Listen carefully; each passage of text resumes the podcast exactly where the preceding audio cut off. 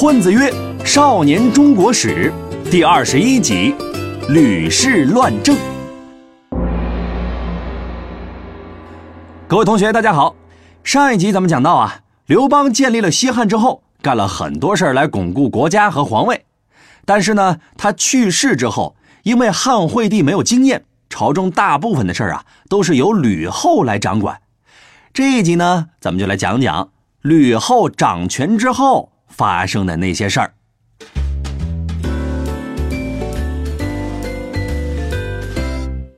在说这些之前呢，咱们先来聊一个八卦，那就是刘邦和吕后到底谁追的谁？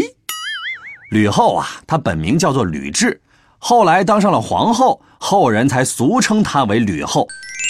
之前呢，我们就讲过，刘邦在起义之前呢，是当地的一个小公务员有一天呢，他去参加一个饭局，这个饭局就是吕后的老爸组织的。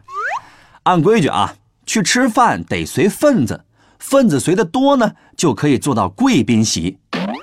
刘邦这个人呐，非常的任性，他一分钱都没有带，却撒谎说自己随了一大笔钱。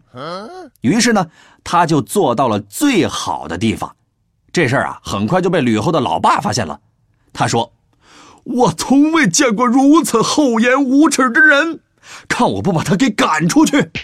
但是，当他看到刘邦以后，这个气就消了一大半了，为什么呢？因为啊，他发现刘邦这个人长着一脸福相，哎，将来肯定能干一番大事儿。于是他就改变了主意，不但没有惩罚刘邦，反而要把女儿嫁给他。刘邦一听啊，有这种好事白吃一顿还能捡个媳妇儿，当时就同意了，就和吕后呢结成了夫妻。从此，吕后就成了刘邦背后的女人。后来啊，刘邦还真是当上了皇帝了。这吕后呢，就当上了皇后。吕后作为刘邦的贤内助，给予了刘邦很多的帮助。但是到了刘邦的晚年的时候，两个人的关系呢，就渐渐的疏远了。原因呢，也很简单，刘邦他有新欢了。等到刘邦去世以后啊，吕后掌握了朝中大权，他就开始了一个女人的复仇。而他的复仇对象就是那个新欢，戚夫人。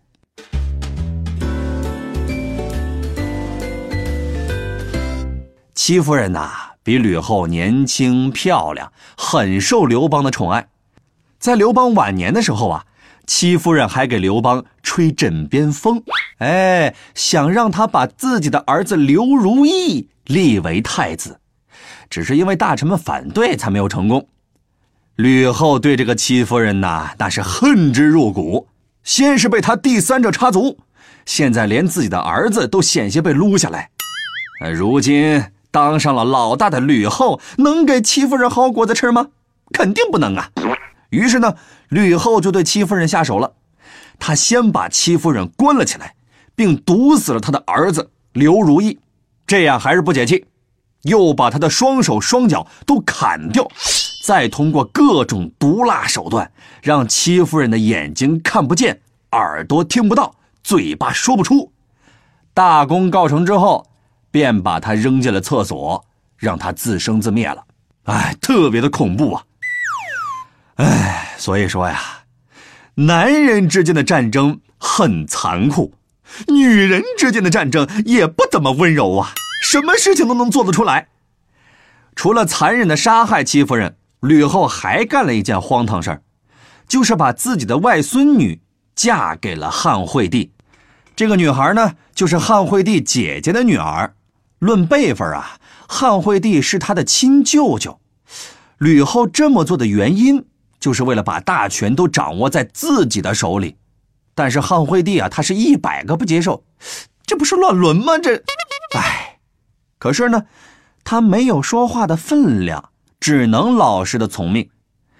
你想想啊，一个皇帝连娶谁都说了不算，这还有啥意思呢？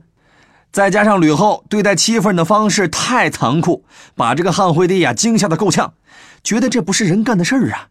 他是又害怕又憋屈，所以啊，这个汉惠帝整天就忧郁度日。没过几年，就忧郁成疾，领了便当了。汉惠帝去世之后呢，吕后又立了个小孩当皇帝。这个小孩是谁呀？是汉惠帝和宫女生的，当时啊只有四岁。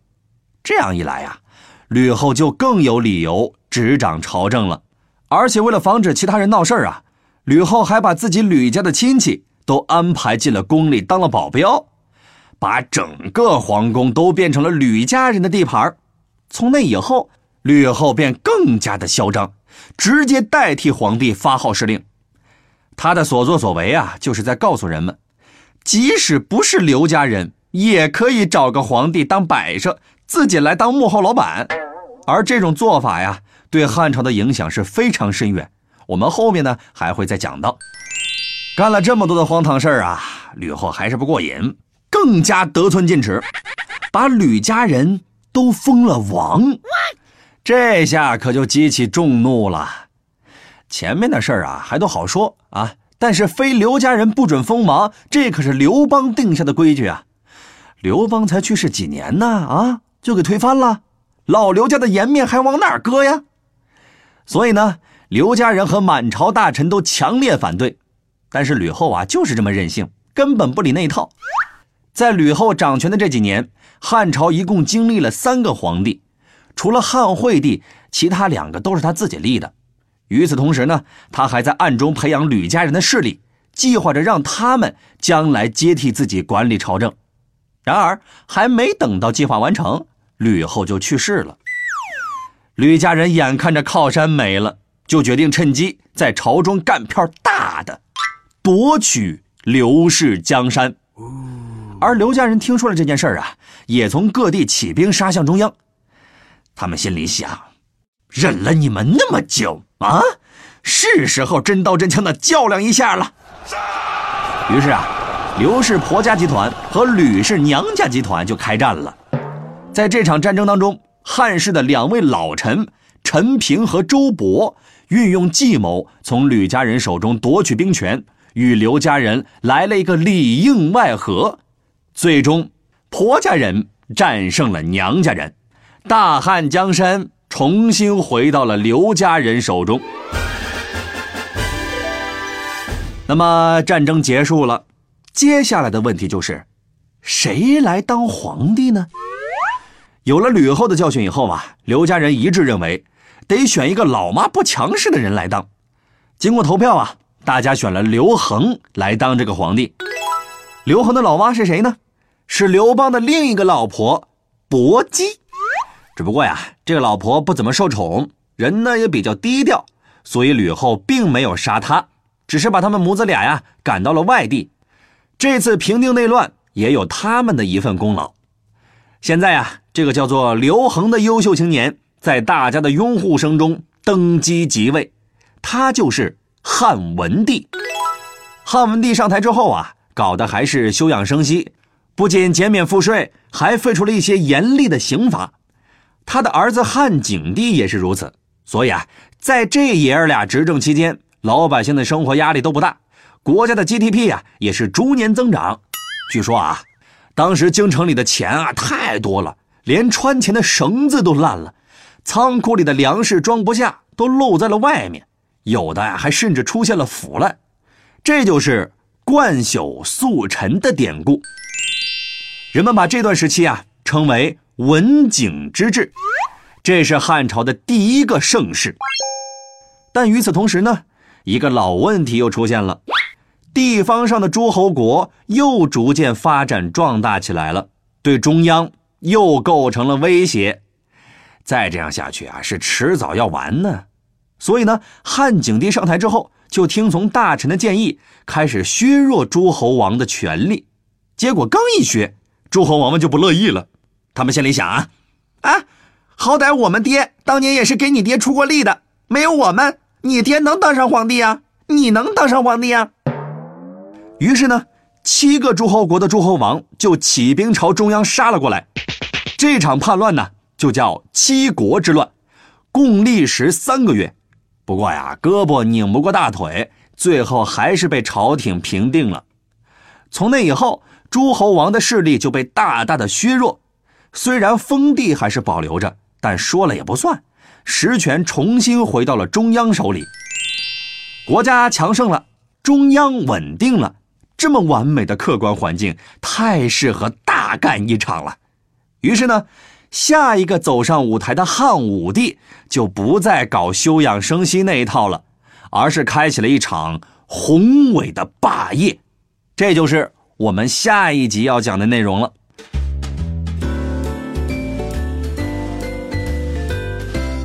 好了，我们来总结一下这一集的内容啊。刘邦去世之后，吕后把持朝政，铲除异己，更改规矩。吕后死后，刘家人重新掌握大权，刘恒登基为汉文帝，开启了文景之治。好了。这一集呢，咱们就先讲到这儿。如果大家还是没有听够啊，没有关系，我们还制作了生动有趣的漫画图文，帮助大家总结和理解本节课的内容，就在下方的全文阅读里。不管是课前预习还是课后复习都有帮助，推荐大家看一看。好了，咱们下一期再见。